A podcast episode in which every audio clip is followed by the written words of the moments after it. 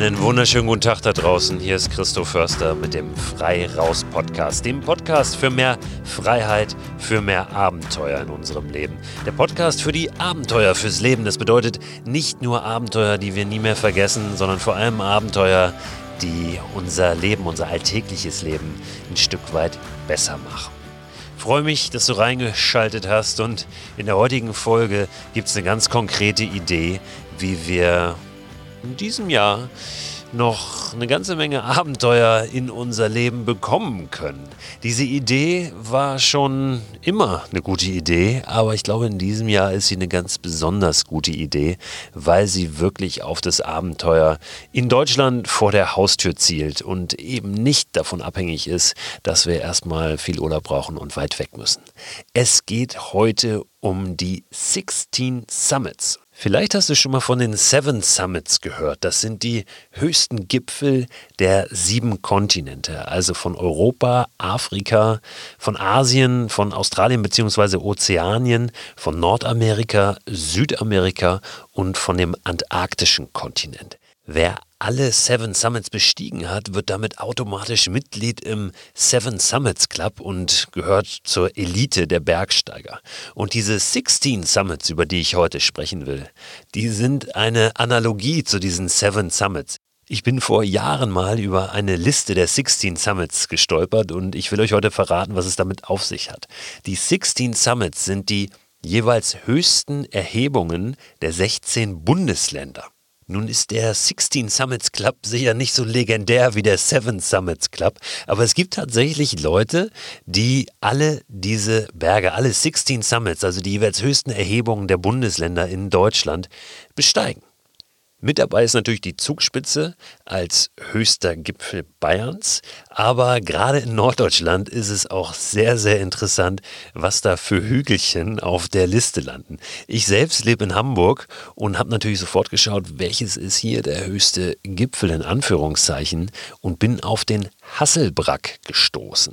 Der Hasselbrack ist unfassbare 116 Meter hoch und damit ja, der höchste Berg Hamburgs. In Bremen ist es noch viel trauriger.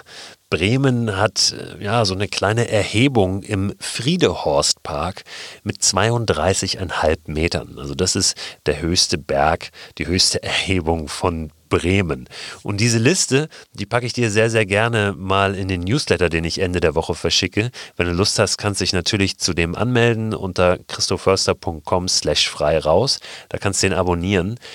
Du kannst es aber auch googeln einfach, ja, 16 Summits eingeben und dann wirst du diese Liste finden, ist unter anderem bei Wikipedia zu finden. Ich finde es wirklich schön, sich mal zu fragen, war ich eigentlich schon auf dem höchsten Berg in meinem Bundesland aus eigener Kraft, also ohne da mit dem Auto hochzufahren oder wie auch immer? Ich denke, viele von uns werden diese Frage mit Nein beantworten müssen. Und jetzt könnten wir doch mal schauen in diesem Jahr, ob wir das nachholen, also auf den höchsten Berg in unserem Bundesland steigen, auch wenn es nicht so spektakulär daherkommt, diese Expedition. Oder wir nehmen uns sogar mehrere vor von diesen 16 Summits. Vielleicht schaffen wir es ja aber auch, hängt wahrscheinlich noch ein bisschen damit zusammen, auch wie schnell und wie frei wir wieder reisen dürfen, auch innerhalb der Landesgrenzen. Aber vielleicht schaffen wir es, sogar alle 16 Summits, alle 16 Summits zu besteigen in diesem Jahr. Das könnte ein schönes Vorhaben sein, was uns wirklich auch über ähm, ja entweder mehrere Wochenenden, mehrere Tage, vielleicht sogar mehrere Wochen begleitet, wenn wir uns immer wieder so Routen raussuchen. Und die Möglichkeit besteht natürlich sogar, mehrere solcher Gipfel zu verbinden, an einem Tag zu machen. Gerade in Norddeutschland, wo die Berge nicht ganz so hoch sind. So ein bisschen eine Besonderheit gibt es übrigens in Berlin, das sage ich direkt dazu. Da ist der höchste offizielle Gipfel auf den Arkenbergen. Und die Arkenberge sind aber abgesperrt weil das ähm, aufgeschüttete künstliche Berge sind, ehemalige Mülldeponien. Und da darf man gar nicht rauf. Ein Freund von mir hat mir davon berichtet, dass er dort war und auf diesen Gipfel wollte und über einen ich sag's jetzt ganz leise, Zaun gesprungen ist, schnell hingerannt ist, ein Foto geschossen hat und wieder zurück über den Zaun. Äh, das war allerdings nicht so ganz ähm, in Ordnung und äh, offiziell. Aber äh, dazu möchte ich natürlich hier nicht aufrufen. Sucht euch in Berlin lieber den Teufelsberg. Der Teufelsberg ist die höchste natürliche Erhebung Berlins mit 120,1 Meter. Der Arkenberg ist sowieso nur 60 Zentimeter höher. Also den könnt ihr getrost austauschen gegen den Teufelsberg. Ja, nehmt euch die Liste mal, legt euch die hin und schaut. Vielleicht ist es eine Idee, eine Möglichkeit, die ihr dieses Jahr umsetzen könnt. Die Zugspitze ist natürlich die größte Herausforderung auf dieser Liste. Wenn ihr da hoch wollt, checkt bitte unbedingt die Wetterverhältnisse vorher. Das ist eine hochalpine Bergtour, fast 3000 Meter. Da kann es im Oktober schon ja, von den Schneeverhältnissen sehr, sehr extrem sein. Es kann aber auch in Sommermonaten da oben schneien. Also übernehmt euch da nicht und schätzt bitte realistisch ein, wie euer Können so ist und eure Erfahrung auch in den Bergen. Generell ist es jetzt kein Aufruf, sofort loszustürmen und auf diese 16 Summits zu steigen. Das ist eine Idee, die vor allen Dingen in dieser Zeit nach der Lockerung dieser Corona-Maßnahmen interessant ist und die wir uns jetzt natürlich schon mal ins Auge fassen können, als Alternative vielleicht für irgendeine andere Urlaubsidee, die wir für dieses Jahr hatten. Über die 16 Summits hinaus gibt es übrigens auch in einzelnen äh, Kommunen und einzelnen Städten noch höchste Berge, die in irgendeiner Form verzeichnet sind. Beispiel in Köln der Monte Trodelö, der irgendwann mal vor, weiß ich nicht wie vielen Jahren, von irgendwelchen Mitarbeitern der Stadt, glaube ich, ähm, auserkoren wurde, beziehungsweise berechnet, bestimmt wurde als der höchste Berg Kölns, der dann auch einen Namen bekam und den man heute auch besteigen kann, wo auch ein Schild steht, wo wir wissen, wir sind dort am höchsten Punkt der Stadt. Den Hasselbrack, den höchsten Berg Hamburgs, habe ich schon genannt und ich möchte euch heute zwei, drei Seiten nochmal aus dem Buch Mikroabenteuer vorlesen, wo ich ja davon erzähle, wie das war, als ich das erste Mal auf dem Hasselbrack da oben war und auch gleich eine Nacht da verbracht habe. Gipfelglück am Hasselbrack heißt dieses Kapitel. Früher Feierabend. Was das betrifft, ist es ein Segen, Freiberufler zu sein. Ich kann meine Arbeitszeit ziemlich flexibel gestalten. Eigentlich wollte ich schon um 14 Uhr los. Es ist schließlich Dezember, Nikolaustag genau genommen, und um diese Jahreszeit wird es unverschämt früh dunkel. Als ich in den Bus steige, zeigt die Uhr leider schon 15.30 Uhr. Ich muss einmal umsteigen, fahre mit dem zweiten Bus über die Autobahn durch den Elbtunnel bis in die Ausläufer der Schwarzen Berge am südlichen Rand des Stadtgebiets. Um 16.15 Uhr steige ich als letzter Fahrgast an einer verlassenen Haltestelle aus. Verdammt, ich muss tatsächlich direkt meine Stirnlampe anknipsen, dabei wäre ich ganz gerne noch im Hellen hier angekommen. Irgendwo in dem Wald, der nach 15 Minuten Fußmarsch vor mir liegt, soll sich der Hasselbrack befinden, die höchste Erhebung Hamburgs. Okay, die 116 Meter über Normal Null werden mich voraussichtlich nicht an meine Grenzen führen, aber ein bisschen geheimnisvoll ist dieser Gipfel schon. Oder ist es etwa nicht verdächtig, dass nicht ein einziges Schild den Weg auf Hamburgs höchsten Berg weist? Wo doch sonst aus jedem bekloppten Superlativ ein Touristenhype gemacht wird. Vielleicht habe ich aber auch einfach zu viel die drei Fragezeichen mit meinem Sohn gehört. Im Wald ist es schwarz und ich habe keinen Plan, nur mein Handy mit der Outdoor-App. Ich hätte mir eine vernünftige Karte besorgen und sie vorher gut studieren sollen. Dann wäre ich nicht so abhängig vom Empfang des GPS-Signals und den Übertragungsgeschwindigkeiten. Aber das habe ich nicht. Ehrlich gesagt ist das spontane Aufbrechen ohne großen Plan für mich eine der feinsten Zutaten eines richtigen Mikroabenteuers. Sicher, es gibt Touren, über die musst du im Vorfeld schon ein bisschen nachdenken, wenn du nicht Harakiri-mäßig scheitern willst aber die zum Hasselbrack gehört nicht dazu. Der Lichtkegel, den meine Stirnlampe erzeugt, reicht aus, um zu sehen, ob ich noch auf dem schmalen Wanderpfad bin und wo er sich gabelt. Hinter einer kleinen Lichtung bin ich mir ziemlich sicher, ein Augenpaar aus der Dunkelheit leuchten zu sehen. Ich höre aber keine Bewegung. Nur der Wind rüttelt heftig an den Bäumen. Und natürlich rede ich mit mir selbst. Nach weiteren 45 Minuten Nachtwanderung am Nachmittag bin ich da, auf dem Dach meiner Stadt. Ich kann es kaum glauben, aber da ist wirklich ein Gipfelstein mit einer Gravur. Hasselbrack, 116 Meter, höchster Punkt Hamburgs. Und es kommt noch besser. Etwa einen Meter daneben ist eine kleine Metallkassette in den Boden eingelassen.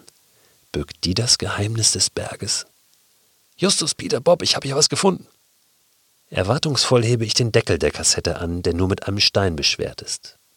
Die Hamburger mögen ja als etwas zugeknöpft gelten, aber Humor haben sie. In der Metallkassette befindet sich ein Gipfelbuch. Letzter Eintrag von vorgestern. Kam zufällig hier vorbei. Was für ein Matsch. Bergheil von Gabi und Thomas. Der Hasselbrack ist tatsächlich eher eine Erhebung als ein Berg.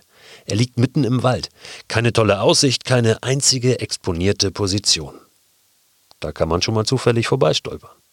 Nur etwa zwei Kilometer Luftlinie entfernt ruhen seine großen Brüder, der Hülsenberg und der Gannerberg, beide immerhin 155 Meter hoch, aber eben schon hinter der Grenze zu Niedersachsen. Ich schließe die Metallkassette wieder und baue im Schein der Stirnlampe meine Hängematte auf. Ein Feuer zu machen kommt hier im Wald nicht in Frage, schon gar nicht bei diesem Wind. Ich verordne mir selbst noch ein paar Liegestütze und lege mich dann frisch erwärmt in meinen Schlafsack. Es ist nicht einmal 18 Uhr und ich denke mir, dass ich auch später hätte aufbrechen können, wo es doch jetzt sowieso die ganze Zeit dunkel war und ich vom Weg nicht viel mehr mitbekommen habe als das, was im Lichtkegel der Stirnlampe lag. Andererseits, wann war ich das letzte Mal um 18 Uhr im Bett? Ich tippe noch eine kurze Nachricht, futtere ein bisschen Gemüse, ein Haferriegel und knipse das Licht aus. Erst um 8 Uhr am nächsten Morgen wird es langsam wieder hell werden. Viel Zeit, um zu beobachten, wie die starken Windböen die Kiefern in alle Richtungen wiegen. Viel Zeit, um darüber nachzudenken, ob das hier ein sicherer Platz ist. Aber auch genügend Zeit, um Argumente dafür zu sammeln. Viel Zeit, um richtig einzutauchen in diesen Wald, um unsichtbar zu werden und mich gleichzeitig voll da zu fühlen.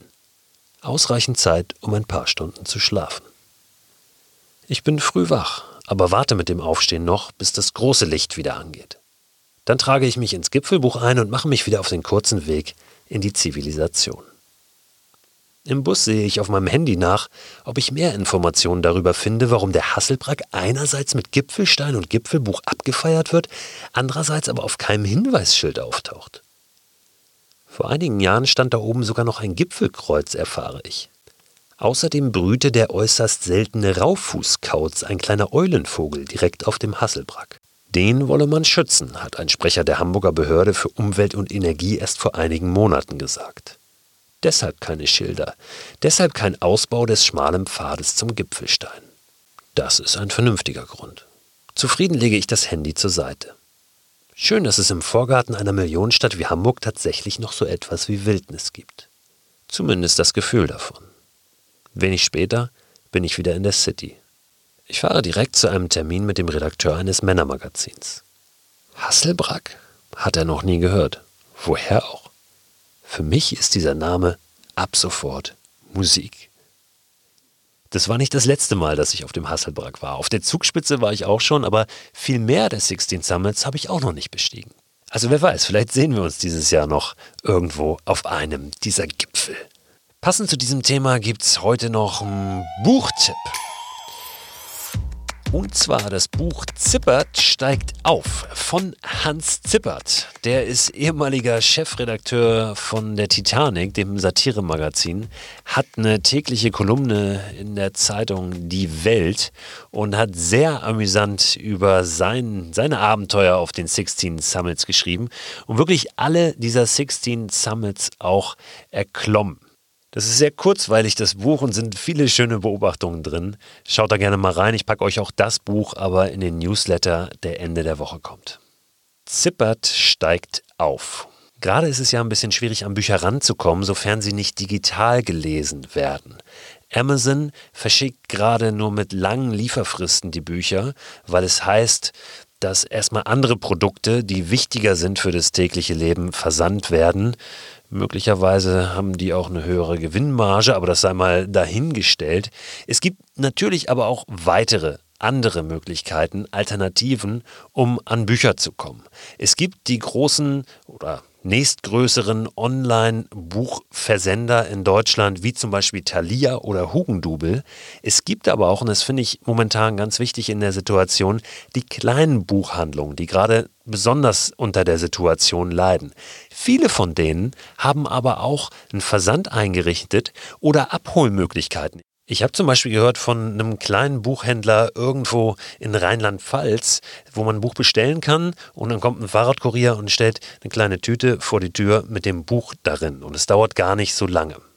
Es gibt jetzt ganz aktuell eine interaktive Karte, wo solche Services auch kleiner Buchhandlungen verzeichnet sind. Die hat der Carlsen Verlag ins Netz gestellt und deswegen findet ihr diese Karte unter der Adresse carlsen.de slash Buchhandlungen. Carlsen wird mit C geschrieben.